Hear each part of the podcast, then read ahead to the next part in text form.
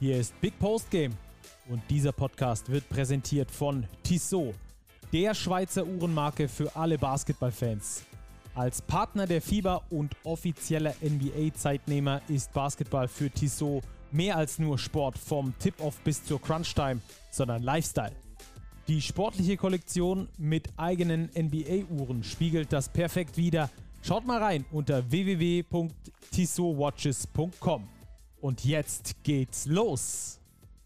Ein gutes neues Basketballjahr. Wir starten mit Schwung rein und sagen mit Schwung erstmal Hallo nach nicht München, sondern Südtirol. Grüß dich, Robert. Servus, Stacki, grüß dich. Ja, haben wir dich aus Italien hier zugeschaltet dieses Mal. Ja, wobei ich ja gelernt habe, der Südtiroler sieht sich ja wenig als Italiener, aber de facto erwischst du mich im Urlaub, ja. Ja, wunderbar. Das ist der Unterschied zwischen Lehrern und Sportjournalisten. Aber die Lehrer arbeiten in, ihrer, in ihrem Urlaub, ne? Das ist der große Unterschied, glaube ich. ja, der Sportjournalist auch. Ich bin auch dabei, gerade am aktuellen Heft wieder zu recherchieren, zu schreiben. Geht ja schon perspektivisch Richtung Pokaltop vor, aber darum wollen wir jetzt uns erstmal noch nicht kümmern, denn die Bundesliga hat ja während der Woche jetzt Stacki einen gesamten Spieltag absolviert. Ja, vor Weihnachten, nach Weihnachten, direkt vor Silvester, direkt nach Neujahr, also da wurde wirklich richtig abgerissen jetzt zwischen den Jahren. Die Profis dürften entsprechend müde sein und wir wollen einfach so ein bisschen diesen Spieltag für euch beleuchten. Kleiner Spoiler an dieser Stelle übrigens. Ähm, in den kommenden Wochen werdet ihr optimal bei uns auf das Pokaltop 4 vorbereitet. Wir sprechen über alle Mannschaften hier. Wir haben das ein oder andere Goodie für euch und enden dann da auch noch in einer ganz tollen Sache äh, kurz vor dem Pokal äh, Top 4. Also da seid ihr bei uns voll versorgt. Kleiner weiterer Hinweis, lasst uns gerne nach wie vor Nachrichten da. Schreibt uns auf den sozialen Medien, schreibt uns äh, E-Mails an äh, podcast.big-basketball.de und, und, und. Ähm, lasst uns auch gerne natürlich eine Bewertung da auf dem Podcatcher eurer Wahl. Und äh, da freuen wir uns natürlich immer sehr drüber. Auf, wir versuchen wirklich auf alles zu antworten. Ich habe heute Morgen erst wieder eine Nachricht bekommen, da habe ich noch nicht geantwortet drauf. Das werde ich aber im Laufe dieses äh, Tages auf jeden Fall noch tun. So, Robert, rein in Basketball. Äh, erste Folge im neuen Jahr. Ähm, kurze Erklärung, warum wir Montagmorgen nicht da waren. Am Wochenende wurde ja nicht gespielt. Da war der 31. und der 1., deswegen wurde da nicht gespielt. Deswegen haben wir uns den Montag mal äh, ein Stück weit freigenommen, obwohl das sogar gegangen wäre dieses Jahr, dass man da am 1.1. hätte aufzeichnen können. Zumindest bei meinem, bei meinem Zustand am 1.1. wäre das gegangen. Ich weiß nicht, wie es dir da ging, aber wir haben es auf jeden Fall geskippt und sind deswegen auf den äh, heutigen, oh, ich verliere die ganze Zeit die Tage aus den Augen. Ich glaube, heute Donnerstag. ist Donnerstag, ne? Auf den Richtig. heutigen Donnerstag geschoben. Äh, ab der kommenden Woche sind wir dann wieder ganz normal für euch Montagmorgens äh, da. So, äh, es wurde komplett gespielt, außer die MHP Riesen Ludwigsburg, Robert. Die haben in der Champions League gespielt. Die sind nämlich in die Play-Ins gerutscht als Tabellenzweiter der Gruppenphase, haben dagegen Limoges gespielt und äh, das erste Spiel in der Serie gewonnen. Da steht es also 1 zu 0. Dürfen wir sehr gespannt sein, wie es da weitergeht. Ein weiterer Sieg und sie sind äh, dann auch in der K.O.-Runde der Champions League angekommen. Hätten sie sich, glaube ich, sehr gerne erspart, weil Limoges schon eine gute Mannschaft ist. Mit Daisy Rodriguez, mit Gavin Schilling, mit äh, Devontae Hawkins, ähm, auch ein paar BBL-Gesichter dabei. Ludwigsburg hat trotzdem gewonnen. Mal gucken, wie es dann in Frankreich in der kommenden Woche so abgeht. So, jetzt aber Richtung BBL und äh, mit Schwung rein. Äh, kriselnde Teams sind gut gestartet, Robert. Und über die wollen wir heute äh, in der Hauptsache sprechen. Lass uns mal anfangen beim Franken-Derby. Unterfranken gegen Oberfranken. Ja, Würzburg gegen Bamberg. Brose Bamberg hat uns ja schon die ganze Saison irgendwie beschäftigt, weil es nicht so gelaufen ist, glaube ich, wie man sich es vorgestellt hat. Jetzt gewinnen die Bamberger zwei Spiele hintereinander. Ein Blowout-Sieg gegen Heidelberg und jetzt auch auswärts in Würzburg, knapp 79, 73. Aber ich würde sagen, unterm Strich verdient. Und wir haben ja auch einen Neuzugang im Kader von Brose Bamberg. Also ich glaube, da tut sich jetzt ein bisschen was in Bamberg und man ja, konsolidiert sich so ein bisschen und ist wieder auf dem Weg nach oben. Ähm, ja, vor allem, was sehr auffällig war jetzt gegen Würzburg, ist, dass die Bamberger gerade im Rebound-Duell sehr überzeugend waren. Ähm, das hätte ich jetzt äh, so nicht unbedingt erwischt, weil ja, äh, oder, oder getippt, weil ja die Center-Position nach wie vor äh, eine der Achillesfersen des Bamberger Spiels ist. Ja, würde ich dir schon zustimmen, dass das auch immer noch so ist. Allerdings ist Würzburg jetzt in Sachen Rebounding auch ein ganz, glaube ich, dankbarer Gegner gewesen für die Bamberger da ja Phil Hartwig noch verletzt ist, Nico Cavacho nur elf Minuten gespielt hat. Das heißt, die Würzburger definieren sich ja schon eher über ihre Stärke auf der Guard-Position und das hat Brose Bamberg schon gut ausgenutzt. Also Gabriel Cacashvili beispielsweise mit sechs Offensivrebounds, generell ein sehr, sehr gutes, effektives Spiel abgeliefert, der Israeli. Und ich glaube wirklich, diese Überlegenheit am Brett, die Bamberg dann auch gezielt ausgenutzt hat, wir können es auch in Zahlen festmachen, 49 zu 32 Rebounds, das ist schon ein beträchtlicher Unterschied. 17 Offensiv-Rebounds für Bamberg, das hat am Ende schon den Unterschied ausgemacht. Hast du jetzt in diesen letzten beiden Spielen mehr Handschrift entdeckt, mehr, wo du sagst, Mensch, das ist Bamberger Basketball, das zeichnet sie aus, so wollen sie spielen? Mir war das, um es vorwegzunehmen, mir war das ähm, äh, ein Ticken zu äh, diffus. Also äh, in, es, war, es waren zwei so komplett verschiedene Spiele, dass ich das jetzt nicht, nicht wirklich sagen könnte. Wie geht's dir dabei?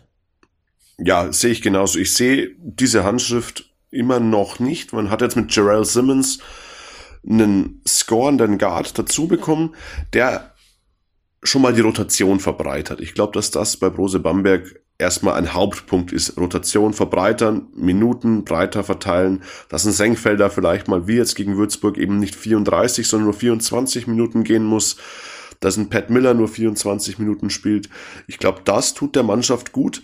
Mm, diese konkrete Handschrift, so eine konkrete Veränderung jetzt auch in den letzten Wochen habe ich nicht gesehen. Also Bamberg ist für mich immer noch, was das Spielerische angeht, schwer greifbar. Natürlich haben sie Spieler, die Qualität haben, ähm, vielleicht auch in Summe mehr Qualität als Heidelberg und Würzburg. Dann gewinnen sie jetzt auch mal diese Spiele. Aber so ganz spielerisch hat mich das immer noch nicht vom Hocker gehauen. Ja, bin ich bei dir. Vor allem, weil es äh, planerisch für mich nicht äh, in das reinpasst, was die Bamberger bisher gemacht haben. Da sind sehr viele ähm, eklatante Richtungswechsel drin in der Kaderplanung, die ich nicht ganz nachvollziehen kann, muss ich ehrlich sagen. Nachdem man dann gemerkt hat, dass es im Sommer ähm, wohl nicht ganz so ordentlich geplant wurde mit Justin Wright Foreman, weil das ein ähm, sehr individuell starker Spieler ist, aber die Mannschaft dabei oder der Teambasketball darunter leidet, hat man sich dann ja von ihm getrennt. Hat sich dann erstmal mit Pat Miller eingeholt, der zwar selbst scoren kann, der aber auch immer wieder darauf bedacht ist, die Mitspieler einzubinden. Also der ist nicht nur Scorer, sondern der ist so ein halber Scorer, ein halber Creator aus meiner Sicht, was der Mannschaft sehr gut getan hat, woraus sich dann ein vermehrter Teambasketball entwickelt hat. Der Ball wurde häufiger geteilt, das Scoring wurde breiter verteilt in der Mannschaft, woraufhin jetzt wieder mit der Verpflichtung von Gerald Simmons ähm, ein Rückwärtssalto in dem Ganzen äh, gemacht wurde, weil man wieder einen sehr scoring-orientierten Guard geholt hat, der eigentlich fast nur auf das eigene Scoring schaut, ähm, da auch eine wichtige Rolle spielt in Form von einem hohen Schussvolumen, das er nimmt. Und auf der anderen Seite äh, damit aber wieder diesem Team-Basketball-Gedanken so ein bisschen die Kraft nimmt. Auch in diesem Spiel wieder acht Würfe genommen. In dem Fall äh, im ersten Spiel gegen Heidelberg hat er ja voll eingeschlagen mit 20 Punkten, glaube ich, wenn ich es richtig weiß. In diesem zweiten Spiel wirft er zwei von acht aus dem Feld, 0 von fünf von der Dreierlinie. Ähm, sowas ist dann wieder eher kontraproduktiv äh, für das Ganze. Also ich finde, äh, da ist immer noch keine, kein roter Faden zu sehen. Es wird immer noch sehr viel probiert und auf der einen Seite mal Richtung Teambasketball, auf der anderen Seite mal Richtung individueller Stärke geguckt, aber zusammengebracht wird das Ganze noch nicht. Da, damit tue ich mich noch ziemlich schwer bei den Bambergern. Ja, ich glaube, das bringt es ganz gut auf den Punkt. Ähm, man darf ja auch nicht vergessen, dass die Bamberger neben Justin Wright Foreman auch Weidas Karinjauskas abgegeben haben, der ja eigentlich ein klassischer Pass-First Point Guard war also der jetzt kein Shooter ist, der schon eigentlich ähm, Spielmacherfähigkeiten hat. Und ich glaube, Miller ist ja eher nominell der Ersatz für Karin Jauskas. Das heißt, man hat sich auf der Ausrichtung auf der Eins schon massiv verändert. Justin Wright Foreman und Simmons als Scoren der Guards nehmen sich, glaube ich, nicht viel. Also jetzt hat man wieder so einen Typen, der viel wirft, der viel scoren kann im Kader, was nicht schlecht sein muss. Ähm, ich bin gespannt, wie sich das weiterentwickelt. Ich fand es auch interessant, dass jetzt äh, Simmons in Würzburg nur 17 Minuten bekommen hat, nachdem er ja so gut eingeschlagen hat. Ich, ich glaube, Oren Amel hat schon ein Gefühl dafür, wie er ihn einsetzen muss. Mm, das kann schon schon passen auf der 2 jetzt auch eben in Kombination mit Pat Miller, der wie du sagst, der so ein Athlet ist, der kreieren kann, der aber auch selber Abschlüsse mm, erfolgreich gestalten kann. Also diese Mischung, glaube ich, ist schon okay bei Bamberg man braucht jetzt einfach, und auch hier wiederholen wir uns fast mantraartig, ähm, Konstanz, einfach mal jetzt ein paar Spiele ohne große Aufreger, ohne Nachverpflichtung, ohne was weiß ich.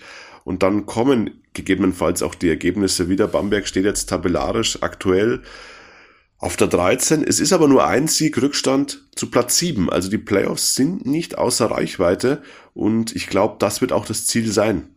Platz 6, 7, 8 da in dieses Rennen, was ja extrem eng ist, einzugreifen. Ja. Ähm, ein Fass, was wir jetzt gar nicht mehr aufmachen wollen. Wir wollen heute ein bisschen rascher durchsurfen durch das Ganze, ist aber, worüber wir definitiv hätten sprechen müssen, hätte Würzburg das Ding gewonnen. Die, die, die Pick-and-Roll-Defense der Bamberger.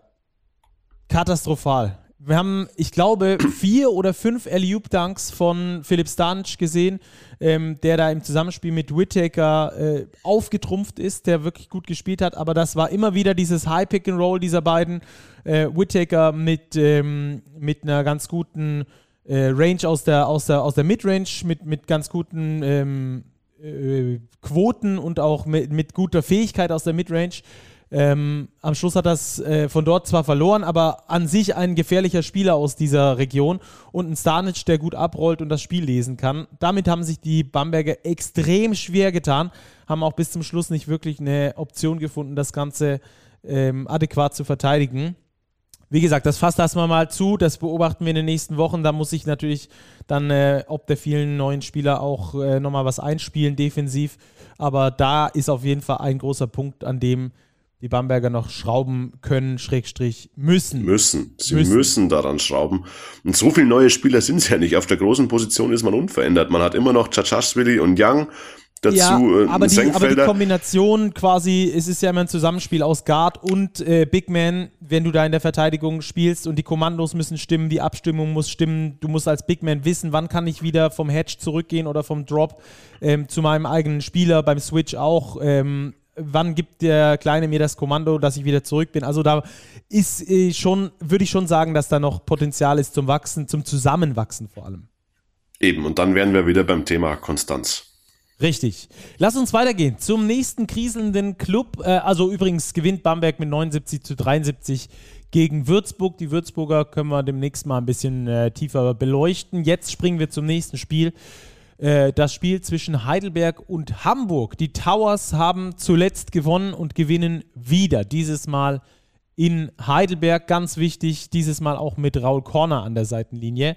Der wurde ja aufgrund von Krankheit von Benka Baloschki vertreten, dem äh, Co-Trainer, der da diese Niederlagenserie durchbrochen hat, die die Hamburger hatten. Ich glaube neun in Folge, acht in Folge. Ähm, ohne es ganz genau zu wissen, es war auf jeden Fall eine sehr lange Niederlagenserie. Und ähm, jetzt aber also auch mit Raul Corner endlich mal wieder der erste Sieg. Ja, wichtig für die Towers, sich langsam aus diesem Loch rauszugraben, denn sie hatten, ich weiß nicht wie viele in Folge, ich meine zwar ein Sieg aus elf Spielen, wettbewerbsübergreifend mit Eurocup in den letzten Wochen, jetzt zwei Siege rund um den Jahreswechsel, unter anderem jetzt eben auch dieser knappe Erfolg in Heidelberg, der beileibe nicht schön war, aber es ist ein Sieg und es ist ein Auswärtssieg gegen ein Team, das tabellarisch ähnlich dasteht. Da hat man sich jetzt ein bisschen Luft verschafft. Man ist in diesem ganz eng gedrängten Mittelfeld ähm, ein Stück weit nach vorne gerutscht. Man hat sich jetzt wieder auf einen Playoff-Platz vorgeschoben. Und das, glaube ich, tut den Towers schon gut, auch was das Selbstvertrauen einfach angeht. Sie haben jetzt wieder deutlich besser geworfen. 43 Prozent von außen und ich glaube, dass das für eine Mannschaft schon extrem wichtig ist, wenn du in so einer Ergebniskrise drin steckst, dich über Arbeitssiege da selber wieder ein bisschen rauszuholen, dir Selbstvertrauen zu holen und das dann zu nutzen jetzt für die nächsten Wochen und Monate. Ja, und ähm, ich finde, wir können einen Spieler äh, herausstellen bei den, bei den Hamburg Towers, der die komplette Saison schon richtig gut performt, der da der Führungsspieler ist, auch mit, mit äh, emotional mitreißenden Aktionen immer wieder seine Mannschaft da zurück ins Boot holt, Selbstvertrauen gibt äh, und auch jetzt in Hamburg, der, äh, jetzt in Heidelberg, der, der Matchwinner war. Das ist Lukas Meissner. 20 Punkte, 7 Rebounds, äh, 5 von 9 von der Dreierlinie, hat dort wirklich überzeugt. Einer der Akteure, der die Hamburger trägt, wenn du mich fragst. Ja, auf jeden Fall. Er ist eine zentrale Stütze im Kader und er ist der zweitbeste deutsche Scorer in der Liga. 13,5 Punkte in 25 Minuten. Sehr, sehr ordentliche Zweierquote. 66 Prozent. Von außen hat er noch ein bisschen Luft. Da glaube ich, kann er noch mehr. Bei fünf Versuchen nur 32 Prozent. Trefferquote von der Dreierlinie. Aber Lukas Meissner ist so ein bisschen auch der Energizer, habe ich den Eindruck in Hamburg du sprichst diese Aktionen an, die sein Team mitreißen, diese Dunkings, die er immer wieder raushaut, Eliups und das, glaube ich, ist für ein Team wie die Towers extrem wichtig, ähm, so einen Spieler zu haben, der diese Energie bringt, der aber auch eine Identifikationsfigur für das Publikum ist, der einfach für diesen Standort steht. Und ich glaube, da ist Lukas Meissner wirklich auf einem sehr, sehr guten Weg. Ähm, und er ist wirklich ähm, meiner Ansicht nach auch zu Unrecht viel zu wenig auf dem Radar der Nationalmannschaft. Macht das jetzt Sinn? Zu Unrecht zu wenig? Auf jeden Fall, finde ich, sollte man auch in DBB-Kreisen deutlich häufiger über Lukas Meissner nachdenken. Ja. Äh, zweite äh, Personalie bei den Hamburg Towers äh, ist Kendall McCullum, über den wir sprechen müssen. Ein Spieler, der gerade zu Saisonbeginn sehr viel Aufmerksamkeit auf sich gezogen hat, eben durch seinen Spielstil, kam ja vor der Saison äh, von den Gießen 46ers, ist mit denen dort abgestiegen, ähm, hat, fand ich, einen, ja, eine, eine, gute Leistung gezeigt zu Saisonbeginn, wurde da auch ähm, äh, zu Unrecht, in Anführungsstrichen sage ich mal, äh, kritisiert, weil er äh, zu viele Spielanteile hatte da ist aus meiner Sicht äh, dann eher das Problem im Rest der Mannschaft, die dann quasi nicht auf seinem Niveau äh, unterwegs war. Jetzt ist es nicht mehr ganz so zentralisiert auf ihn zugeschnitten, hat trotzdem 15 Punkte, 7 Assists gemacht. Das ist eine ähm, ne, ne, ne starke Leistung von ihm gewesen. Dazu ist er ja auch immer defensiv stark, einer der besten ähm, Ballklauer der Liga. Ähm, aber ich finde, gerade durch seine äh, Abwesenheit, durch seine Krankheit, war ja da äh, mehrere Spiele äh, ausgesessen während der ähm, schlechten Serie der Hamburger gerade durch, dadurch, dass er mal nicht dabei war, hat die Mannschaft, glaube ich, gelernt, wie es auch ohne ihn gehen kann. Das ist ein sehr wichtiger Punkt. Du hast vollkommen recht. Er ist extrem wichtig. Er ist auch dominant. Aber es sollte sich nicht das gesamte Spiel eben auf ihn fokussieren.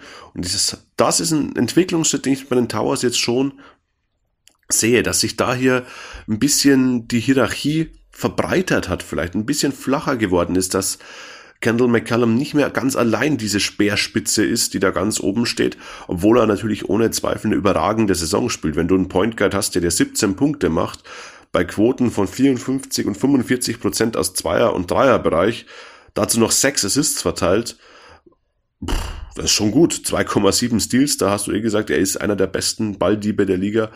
Also er ist individuell ein sehr, sehr starker Spieler, der jetzt aber auch deutlich besser und mehr noch in dieses Kollektiv der Towers eingebettet wird. Und ich glaube, das ist auch eben dieser Schritt, von dem die Towers jetzt in der zweiten Saisonhälfte dann noch profitieren können.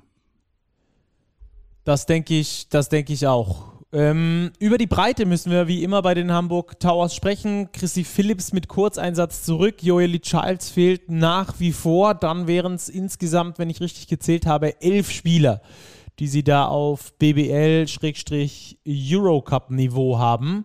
Ähm, reicht das aus, so eine Rotation für 34 Spieltage BBL plus 18 im Minimum im Eurocup?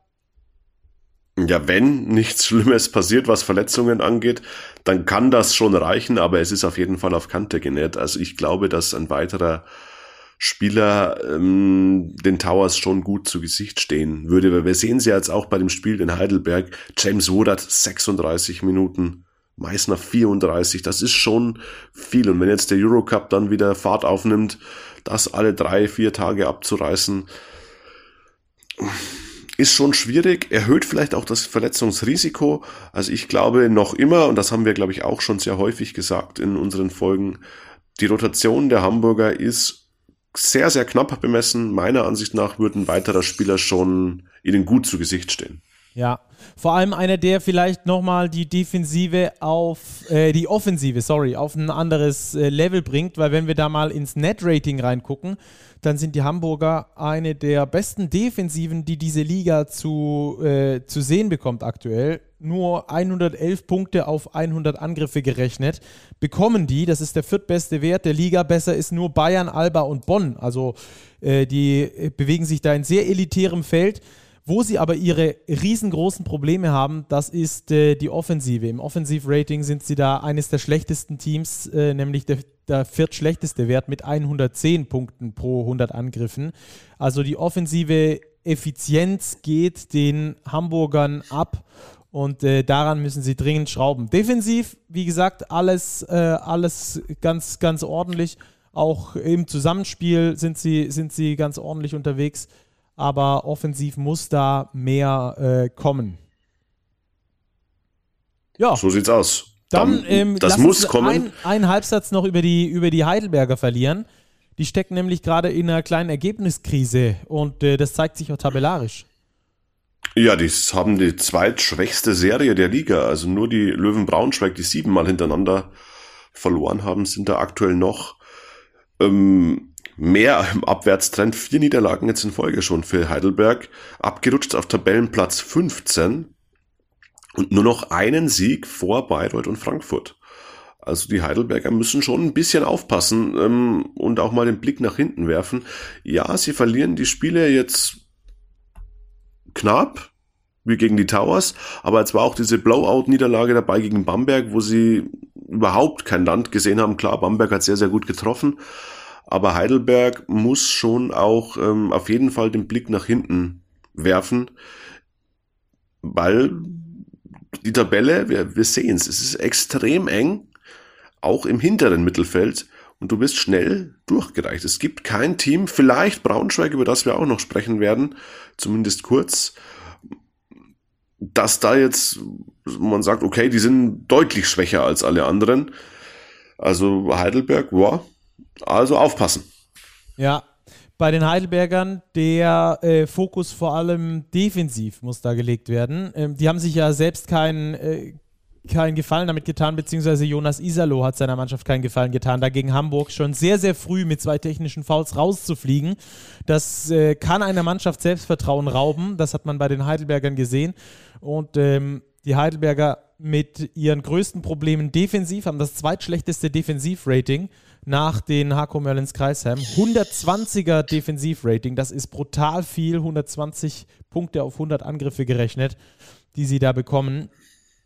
Ähm, das ist äh, ein großes, großes Problem bei den Heidelbergern, genauso wie die Turnover-Rate, die relativ hoch ist, was äh, häufig durch Schnellangriffe dann dazu führt, dass du halt in der Defensive nicht so stabil stehst und dann äh, häufig die einfachen Punkte des Gegners bekommst und somit äh, besonders viele. Also äh, die Heidelberger werden wir auch nochmal genauer beleuchten. Die müssen aktuell aufpassen. Zweitlängste Niederlagenserie und defensiv alles andere als stabil. Äh, und ich erinnere auch gerne daran, dass die ja zu Saisonbeginn die Heroes waren, die viele Spiele in letzter Sekunde gewonnen haben. Ähm, ja, also äh, das ist nichts, worauf du, worauf du dich verlassen solltest, sagen wir es mal so. Absolut nicht. Und sie sind sehr abhängig von Eric Washington, der jetzt auch gerade so ein bisschen in einem persönlichen Tief steckt, beziehungsweise nicht mehr so ganz auf MVP-Level performt wie noch vor ein paar Monaten. Also da glaube ich, ähm, ist wirklich ein bisschen Vorsicht angesagt am Standort in Heidelberg. Dann lass uns rübergehen. Du hast die Braunschweiger gerade schon angesprochen, die längste Niederlagenserie, äh, die sie, die aktuell in der BBL besteht. Sieben in Folge für die Löwen aus Braunschweig. Die haben riesengroßes Verletzungspech, dazu einen dünnen Kader und deshalb auch das siebte Spiel in Folge verloren. Und zwar gegen die Hakro Merlins Kreilsheim. Ganz, ganz, ganz, ganz wichtiger Sieg und der erste für Nikola Markovic an der Seitenlinie der Kreilsheimer. Ja, 101 zu 91 ein Pflichtsieg meiner Ansicht nach für Kreilsheim unter den Voraussetzungen. Nämlich, dass Braunschweig agieren musste, ohne Luke van Sloten, ohne David Krämer, ohne Benedikt Turudic und auch noch ohne den nachverpflichteten, nachverpflichteten Divine Miles, bei dem es offenbar noch an einer Freigabe hapert. Und dann hat sich Can Aydinoglu noch Mitte des zweiten Viertels ähm, eine Muskelverletzung zugezogen, musste auch raus. Und dann bleibt halt kaum etwas übrig. Die Löwen hatten nur neun Spieler auf dem Bogen überhaupt geschrieben, Aydinoglu noch ausgeschieden. Und dann wird's halt wirklich extrem dünn. Daher unter diesen Voraussetzungen ein Pflichtsieg für Kreilsheim, ein ganz wichtiger Sieg auch eben im Tabellenkeller, das muss man bei den Kreilsheimern auch sagen. Die haben jetzt zum Beispiel Heidelberg aber schon überholt, stehen jetzt bei 4 zu 9 auf Platz 14. Ein bisschen Luft zum Atmen da jetzt für die Hakro Merlins, aber zum Durchschnaufen, glaube ich, reicht das noch nicht. Nee, reicht noch lange nicht. Und ähm, ich finde sehr interessant, wie sich die Rotation bei den Hakro Merlins Kreisheim da verändert hat. Im Gegensatz zu der Rotation, die Sebastian Gleim noch hat spielen lassen. Da hatte beispielsweise Boggy eine sehr viel größere Rolle. Äh, Fabi Black eine super viel größere Rolle. Fabi Black in diesem Spiel nur mit guten sechs Minuten. Bogi Radosavjevic mit nur 14 Minuten. Ähm, was, was siehst du da in der Veränderung? Jetzt so ein paar Spiele sind es jetzt her, die Markovic da an der Seitenlinie steht. Ja, man sieht einfach, dass ein neuer Coach da jetzt das, das Sagen hat. Es hat sich ja auch die Point Guard ähm, Rotation beziehungsweise die Gewichtung schon verändert. Ein Edon Maxuni deutlich mehr eingebunden, auch offensiv mehr eingebunden, als jetzt ein Otis Livingston, der ja zu Saisonbeginn eigentlich der Go-To-Guy war. Ein Bruno Vricic auf der 2 mit extrem vielen Minuten, seitdem Markovic übernommen hat. Also da ist, glaube ich, einiges gerade in der in der Verschiebung, in der Veränderung, in der Sichfindung der Mannschaft.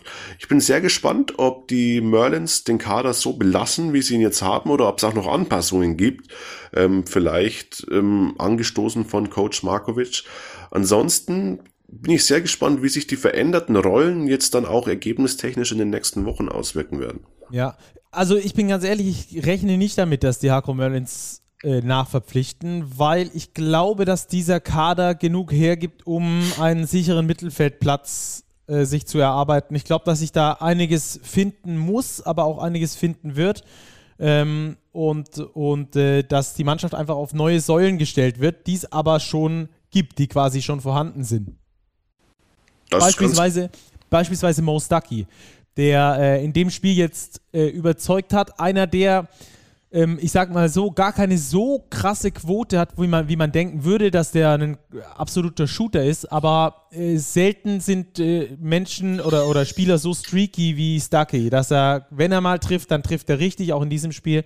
Sechs von neun Dreiern überzeugt. Und was ich vor allem ähm, sehr beachtenswert fand, ist, dass Stucky sein Two-Way-Game wiederentdeckt hat. Ähm, er war unter Gleim ähm, sehr auf seinen Dreier beschränkt aus meiner Sicht zumindest. Ähm, und hat jetzt in diesem Spiel gegen die Braunschweiger auch wieder und auch in den Spielen zuvor wieder mehr den Drive zum Korb äh, gefunden. Ich habe äh, ganz früh in der Jugend gegen Mo Stucky öfter gespielt, weil er da noch an der Ursprungsschule gespielt hat und äh, das natürlich im gleichen äh, Bezirk liegt wie, wie Ludwigsburg.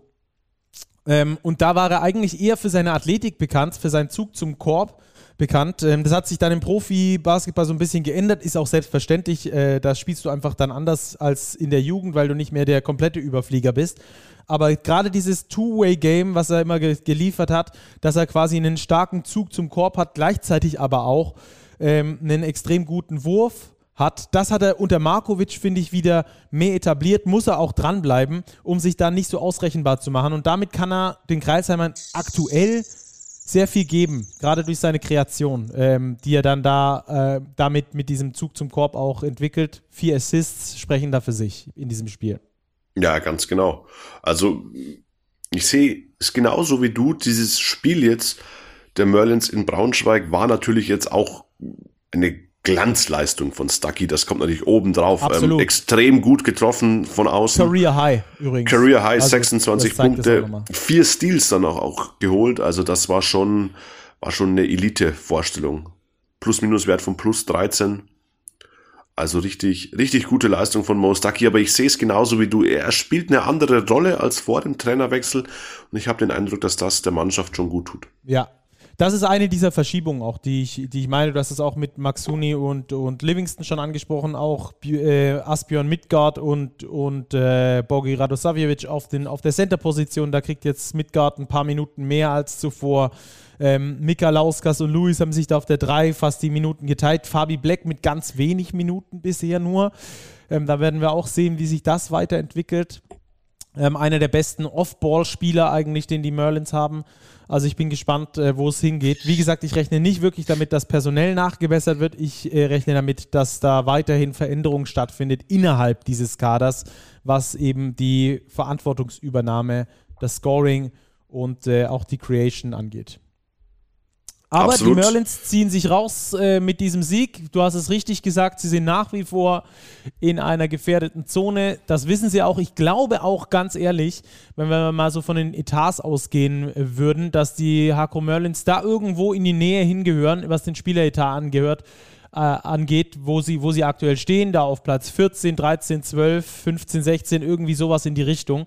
Von daher ähm, darf man auch die Overperformance der letzten Jahre nicht als Maßstab anlegen, äh, um zu sagen, dass die Merlins eine gute oder eine schlechte Saison spielen. Ich würde sagen, aktuell äh, im Durchschnitt, wie man es erwarten hätte können. Ja, auf jeden Fall. Und sie haben jetzt auch einfach die Möglichkeit im Januar diesen Schwung, mit dem sie jetzt in das Jahr gestartet sind, auch mitzunehmen. Als nächstes geht's gegen Heidelberg. Das ist ein direktes Duell zweier Teams mit der gleichen Bilanz in der Tabelle. Dann kommt der Europe Cup, dann spielt man gegen Frankfurt. Die haben auch nur einen Sieg weniger als man selbst. Das heißt, wenn man da jetzt den Schwung mitnimmt, zwei Siege holt, auf sechs, neun stellt, vielleicht in der BBL, dann könnte man sich auch wirklich schon ein bisschen Polster verschaffen nach unten und einfach den ganzen Druck wieder ein bisschen runterfahren, der da in Kreilsheim herrscht, weil es war noch nicht so lange her, da stand Kreilsheim ja plötzlich auf einem Abstiegsplatz. Ja, also das äh, auf jeden Fall, glaube ich, das Vorhaben der Kreisheimer, sich da abzusetzen in den nächsten Wochen, ist dafür die Möglichkeit. So, Robert, ähm, jetzt äh, dürfen wir nochmal hinweisen auf äh, das, Gewinnspiel, das Gewinnspiel, das wir aktuell im Heft haben, äh, für ein Euroleague-Spiel der Bayern. Richtig, es dreht sich um Music Meets Basketball, das Euroleague-Spiel der Bayern gegen Virtus Bologna wo wir in Zusammenarbeit mit Paulana zehn Tickets verlosen und zwar wirklich für euch zehn. Ihr dürft neun Freunde mitnehmen, ähm, bekommt eine Rundumbetreuung, Paulana Fantreff, Paulana Spezialitäten im Audidom, ein Shuttle zum Audidom, Meet and Greet mit einem Bayern-Spieler, ähm, noch ein Überraschungsgast soll dazukommen. Also gerne das Heft mal aufschlagen, da nachlesen, da steht alles drin. Einfach eine E-Mail schreiben, gewinnspiel at big-basketball.de bis zum 10. Januar, meine ich, läuft das Gewinnspiel noch. Genau, da auf jeden Fall nochmal mitmachen. Basketball meets Music featuring Big in den Betreff schreiben und dann einfach eine kurze Mail abschicken. Einen oder eine von euch wird es erwischen, die dann da mit zehn Mannen, Frauen hin dürfen zu diesem Spiel gegen Bologna. Coole Aktion, gerne mitmachen und äh, ziemlich cool, dass da Paulana sowas springen lässt. Robert, lass uns weitergehen. Äh, der Two-Minute-Drill wartet noch auf uns. Wir haben noch ein paar Spiele. Die, das Spitzentrio marschiert vorneweg, glaube ich, können wir mal so als grundsätzlichen ähm, Impuls da reingeben. Und äh, fangen an mit Ulm gegen Bonn. Das äh, war ein Spiel, das die Bonner nach Hause geholt haben, obwohl sie verletzungsbedingt immer noch nicht äh, bei 100% sind. Ja, bei Weitem nicht bei 100 Prozent. Da fällt ja mit Jeremy Morgan beispielsweise wirklich ein elementar wichtiger Spieler jetzt extrem lange aus, was schon schwer wiegt für die Telekom Baskets. Aber sie lassen sich dadurch nicht aus der Ruhe bringen, spielen ihren Stil weiter, die Rotation ein bisschen verkürzt. Sieben Spieler mit den Hauptminuten, dann noch ein bisschen Zach Ensminger und Mike Kessens. Reicht aber, um in Ulm über 100 Punkte zu machen. 101 zu 92. Ja, Bonn bleibt dadurch Tabellenführer. Bei Ulm wartet man, glaube ich, schon sehnlichst auf einen Big Man. Ja, der dann auch ähm, schleunigst funktionieren sollte. Wenn wir da mal die Rotation durchgucken, in diesem Spiel ist mit äh, Hawley eigentlich der einzige wirkliche Big Man in Anführungsstrichen, weil er finde ich auch nicht wirklich wie ein, wie ein klassischer Big Man, sondern sehr modern spielt. Ähm, der da, der da wirklich Minuten bekommt. Ansonsten David Fuchs mit 13,5 Minuten. Äh, der nächste, der nicht äh, Small Forward äh, oder kleiner äh, hinter seinem Namen stehen hat. Also das ist ähm, beachtenswert, was die Ulmer da aktuell aus diesem Kader trotzdem rausholen, trotzdem ähm, ein knapper, also ein knapperes Spiel, nur mit neun Punkten verloren gegen Bonn. Ähm, aber alles in allem fehlt der Big Man in Ulm nach wie vor. Die Ulmer verlieren, die Bonner gewinnen. Ulm ist damit auf Platz 12 mit 5 und 8. Bonn ganz oben mit 12 und 1. Dann machen wir weiter mit Berlin gegen Frankfurt und da war schon recht früh klar, dass das Ding zugunsten von Alba Berlin geht. Klar, wenn äh, ein solches Spitzenteam auf ein äh, Team im Tabellenkeller trifft, dann ist das äh, nicht selten eine deutliche Angelegenheit. 28 zu 17 gleich schon im ersten Viertel. Alba war dann ähm, mit 99 zu 74, äh, schon mit 25 Punkten vorne. Es wurde zum Schluss raus nochmal, äh, das war die höchste Führung dann ganz zum Schluss. Zwischendrin wurde es aber nochmal äh, richtig knapp, dank eines 8 zu 0 Laufs der Frankfurter. Ja, die Frankfurter ähm, mussten auf Marcus Lewis verzichten. JJ äh, Frazier mit dem äh, besten Spiel in dieser Saison für ihn bisher mit 20 Punkten, alles in allem. Ähm, aber mit, mit kämpferischer Leistung Frankfurt, ja, am Schluss aber ähm, nicht wirklich mit einer Chance gegen Albatrosse, die auf Jalen Smith verzichteten, die auf Luke Sigma verzichteten ähm, und äh, die mit einem ganz starken Tim Schneider äh, agierten, der mit einem Career High von 22 Punkten, dem besten Plus-Minus-Wert im kompletten Spiel und damit verdienter Sieg für Alba Berlin gegen die Fraport Skyliners, die aber ähm, weiterhin gesteigerte Leistungen zeigen. Jo, machen wir weiter mit dem dritten Team aus dem Spitzentrio, nämlich dem FC Bayern Basketball. Die waren zu Gast in Rostock an der Ostsee und haben dort ja früh im Spiel schon klar gemacht, ähm, dass dort nichts zu holen ist. Das Endergebnis 78, 65 täuscht ein bisschen sogar über den Spielverlauf hinweg. Das klingt jetzt mit 13 Punkten relativ knapp in Anführungszeichen, lag aber daran, dass die Bayern das letzte Viertel 20 zu 7 abgegeben haben, lagen zwischenzeitlich aber schon mit mehr als 20 Punkten in Front, 53 zu 30 beispielsweise schon der Halbzeitstand. Ähm, Andrea Zinchieri hat die Minuten breit verteilt, kein Spieler mehr als 23 Minuten gehen müssen, das war Nick Weiler-Bepp. Ansonsten, glaube ich, ein Auswärtsspiel, wie sich die Bayern wünschen, bevor es in der Euroleague weitergeht. Das passiert ja schon am heutigen Donnerstagabend gegen Panathinaikos Athen, ähm, wo man in der Euroleague unbedingt mal wieder einen Sieg braucht, um sich da aus dem Tabellenkeller zu lösen. Auf Seiten der Rostocker, ja, Tyler Nelson, bester Schütze mit 16 Zählern, Derek Alston auch mit 15 Punkten, aber das war zu wenig von Rostock. Sie haben gegen die durchaus wirklich starke Defense der Bayern keine Lösungen gefunden. Zu wenig klingt vielleicht ein bisschen hart. Bayern München ist sicherlich nicht der Maßstab für die Rostock Seawolves, die ja immer noch wirklich gut dastehen mit einer Bilanz von 6 zu 7 im gesicherten Mittelfeld der Tabelle, auch auf Tuchfühlung sind mit den Playoff-Rängen. Und ich glaube, wenn die Rostocker es schaffen, sich im Mittelfeld zu etablieren, wird man an der Ostsee zufrieden sein. Dann machen wir weiter mit einem engen Spiel in Oldenburg. 83 zu 81 gewinnen die EWE e Baskets dagegen die Niners Chemnitz. Und äh, das vor allem aufgrund des zweiten Viertels und einem 11 zu 0 Lauf, den die Oldenburger da einstreuen. Insgesamt äh, Oldenburg mit äh, eher äh, Fastbreak und äh, schnellem Spiel. Und deswegen ähm, in dieser Kategorie auch wesentlich besser als die Chemnitzer. Sie konnten es also schaffen, ihr schnelles Spiel durchzusetzen. Die Chemnitzer ähm, haben nicht auf allen Positionen so funktioniert, wie sie das gerne getan hätten. Ähm, Dominik Lockhart mit sechs Punkten, äh, das ist äh, seinem Schnitt entsprechend, aber bei Marco Filipovic, der mit null ankommt, Kevin Jebo, der normalerweise zweistellig scoret, nur einen Punkt einstreut. Ähm, Jonas Richter nur mit zwei Punkten auf, aus dieser Rotation.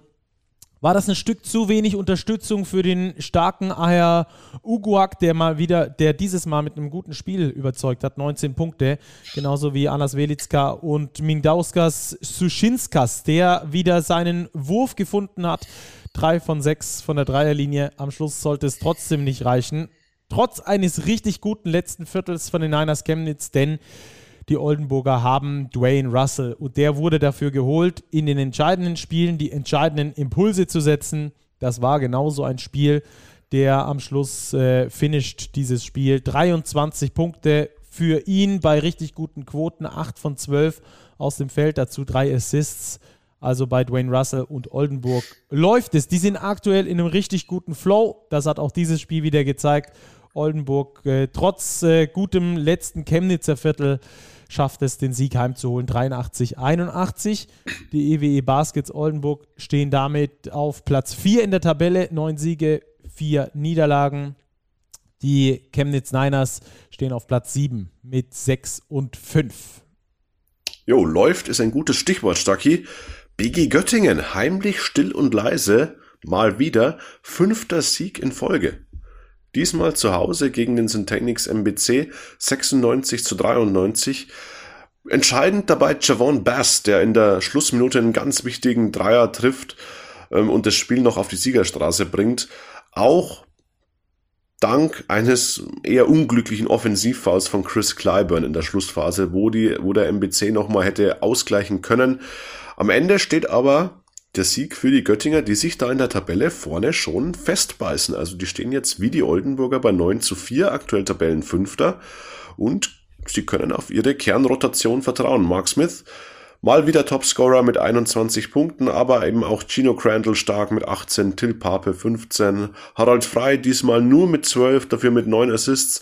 Also da greift weiterhin ein Rädchen in das andere bei der BG. Daher, die sollten wir ein bisschen auf dem Radar behalten. Der MBC hingegen liefert ein couragiertes Auswärtsspiel, kann sie eben nicht belohnen, zeigt aber wieder, dass sie wirklich gute Qualität in der Mannschaft haben und dass sie damit meiner Ansicht nach nichts mit dem Abstieg zu tun haben sollten. Sie stehen jetzt bei 5 und 8 auf Tabellenplatz 11. Ja, der MBC ja mit vier Siegen aus den letzten sieben Spielen sehr gut bedient. Ähm, aktuell Elfter, du hast es gesagt, ähm, weit weg vom Abstiegskampf. Gut, zwei Siege sind nicht so weit, aber vom Tabellenstand her zumindest. Und was sie aktuell zeigen, sehr respektabel da beim MBC. Robert, das war der Two-Minute-Drill und jetzt kommt wie immer die Starting Five. Welche fünf stellst du auf? Jo, ich gehe diesmal auf der Point Guard Position ausnahmsweise mit einem Spieler aus einem Verliererteam, nämlich mit Braden Hobbs von den Basketball-Löwen Braunschweig, weil Braden Hobbs als Opa dieser Mannschaft quasi ähm, diese Truppe beisammenhalten und führen muss und das hat er wirklich überragend gemacht gegen die Hakro Merlins. 29 Punkte, 7 Rebounds, 6 Assists, 3 Steals macht eine 32er Effektivität und sein Plus-Minus-Wert sogar plus eins. Das heißt, in den paar Minuten, in denen Hobbs nicht auf dem Feld war, haben die Löwen das Spiel verloren. Daher wirklich eine starke Leistung des Spielmachers und ich finde, das verdient eine Nominierung als Starting Point Guard. Dann haben wir Mo Stuckey. Wir haben ihn ja schon gelobt. Äh, Career High 26 Punkte. Shooting Guard des Spieltags. Genauso wie Lukas Meissner. Den habe ich auch mit reingenommen weil der einfach die Stütze ist in Hamburg 20 und 7 aufgelegt hat beim wichtigen Sieg. Tim Schneider hast du erwähnt, Career High, auch für ihn 22 Punkte, 6 von 7 von draußen geworfen, plus minus wird von plus 23, ja, war ein deutlicher Sieg für Alba gegen Frankfurt, dennoch Tim Schneider mit einer klasse Vorstellung. Und auf der Center-Position gehe ich mit Owen Klaassen aus Oldenburg, der 16, 10 und 5 aufgelegt hat, auch ein bisschen unter dem Radar geflogen ist in diesem Spiel, aber Wer diese Zahlen auflegt und einen Plus-Minus-Wert von plus 13 hat, der darf gerne in die Starting Five. Daher haben wir Hobbs, Stucky, Meissner, Schneider und Owen Klaassen für diesen Neujahrsspieltag. Ja, Owen Klaassen, da vielleicht nochmal ein Argument hinterherzuschieben. Die ganz wichtigen Rebounds in der Schlussphase hat er sich geholt, das Spiel auch intelligent schnell gemacht damit, dass die Oldenburger am Schluss das Ding gewinnen konnten. Also, das ist die Starting Five und ähm, ihr habt es gerade vielleicht schon so ein bisschen ähm, wahrgenommen. Wir haben wieder drei deutsche Akteure in der Starting Five. Ich glaube, in der letzten Starting Five waren es sogar vier äh, Akteure mit deutschem Pass. Und äh, das bringt uns nämlich in die Tissot Overtime, denn wir wollen natürlich über die deutschen Akteure dieses Mal sprechen. Rekordzahlen für die deutschen Akteure, die wir gesehen haben. Sehr viele Career Highs an diesem äh, Spieltag gleich zum Start ins neue Jahr. Und insgesamt finde ich, Robert fällt auf, dass die deutschen Akteure eine immer gewichtigere Rolle spielen in der BBL. Ja, absolut. Ähm, das war ein Eindruck, den wir hatten. Wir haben jetzt mal ein bisschen in die Zahlen geblickt und das verfestigt sich. Wir haben insgesamt 23 Spieler, die neun Punkte oder mehr im Schnitt erzielen.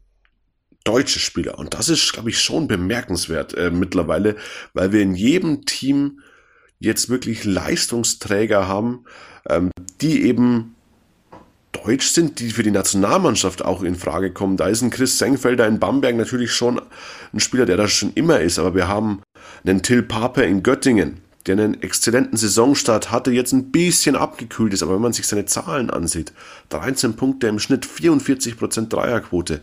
Da ist ein Yoshi Obiesi, der jetzt in Frankfurt wirklich aufblüht. Karim Jallo in Ulm hat, glaube ich, dieses Wochenende oder diesen 28. Spieltag auch wieder 28 ja. gemacht. Max Ugrai, stock solide in Heidelberg. Und so weiter und so weiter. Dann haben wir etablierte Namen. Johannes Thiemann, hm, unter dieser 23er-Liste sind Maudolo, Isaac Bonga noch gar nicht dabei. Ähm, also die Breite an deutschen Jungs in der Liga ist wirklich richtig, richtig gut und es ist schön zu sehen, dass sie auch tragende Rollen spielen. Ja, ich glaube, das ist vor allem das Entscheidende. Ähm, wo früher deutsche Spieler noch in der Hauptsache äh, Rollenspieler waren, die den Kader aufgefüllt haben, eine Zeit lang sogar eigentlich im Grunde genommen nur Busfahrer waren für die, für die anderen äh, zehn Amis, die gespielt haben, ist durch diese 6 plus 6 Regel, die ja dann auch äh, jetzt äh, verlängert wurde, ähm, wirklich entstanden, dass die Deutschen auch mehr Verantwortung bekommen. Es gibt einzelne Standorte, die rein darauf setzen, solche jungen Spieler zu fördern, auszubilden ihnen Minuten zu geben. Braunschweig sei da ähm, an allererster Stelle genannt, aber auch ähm, Clubs wie Göttingen beispielsweise, die sich einfach mal einen Till Pape aus der zweiten Liga holen und sagen, das wird jetzt ein wichtiger Spieler bei uns.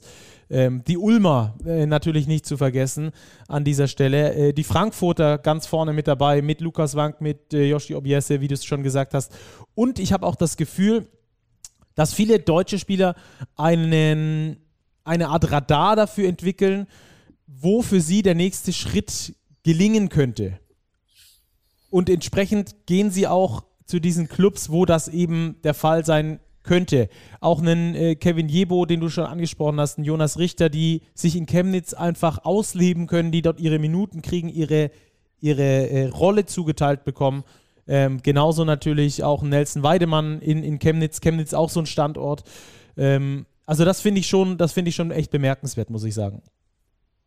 Ja, absolut. Und das, glaube ich, zeigt einfach die Qualität, die wir mittlerweile haben in diesem großen Pool an Spielern, ähm, die eben auch für die Nationalmannschaft relevant sind. Klar sprechen wir bei der Nationalmannschaft, vor allem wenn wir an die Eurobasket zurückdenken, über Dennis Schröder, Franz Wagner, Maxi Kleber, Daniel Theiss, die ganzen NBA-Stars, aber wir haben mittlerweile in, auch in der BBL einfach so einen guten Unterbau, der einfach wirklich qualitativ ähm, so gut ist, dass auch diese zum Beispiel diese ganzen Qualifikationsspiele für die Nationalmannschaft alle wirklich in den letzten Monaten und Jahren auch solide absolviert wurden.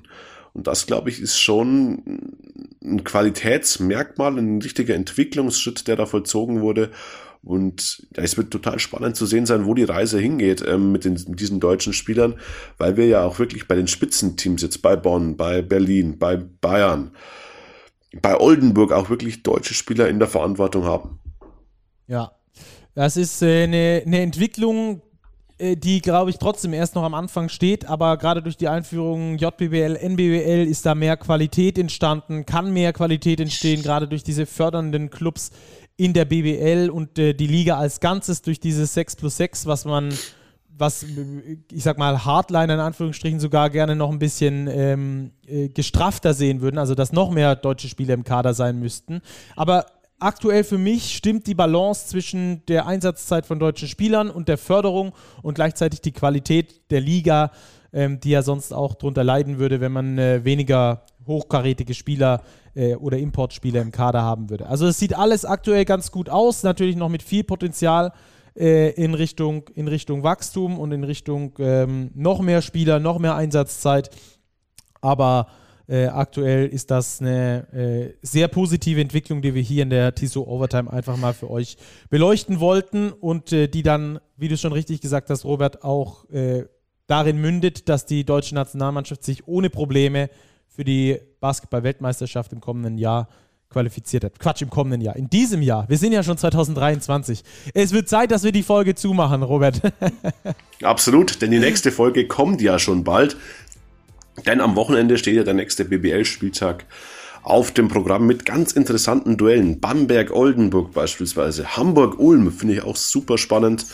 Ähm, wir haben Chemnitz gegen Ludwigsburg. Und wir haben dann das Courtside-Live-Spiel, ja, das absolute Spitzenspiel Bayern gegen Alba. Also wir hören uns wieder Montag früh. Vergesst nicht auf Abonnieren zu drücken, dann verpasst ihr nämlich auch keine Folge, die mal unter der Woche erscheint. Aber ansonsten sind wir am kommenden Wochenende wieder regulär für euch da. Genau. Wir haben den Diskussionsstoff geliefert. Ihr dürft drüber sprechen, auch gerne mit uns. Schreibt uns auf den sozialen Kanälen, schreibt uns eine Mail oder ähm, erreicht uns äh, auch ja, über alles, was wir euch so anbieten. Macht's gut, vielen Dank fürs Zuhören und ich freue mich auf ein richtig geiles Basketballjahr 2023. Bis dahin, ciao, ciao.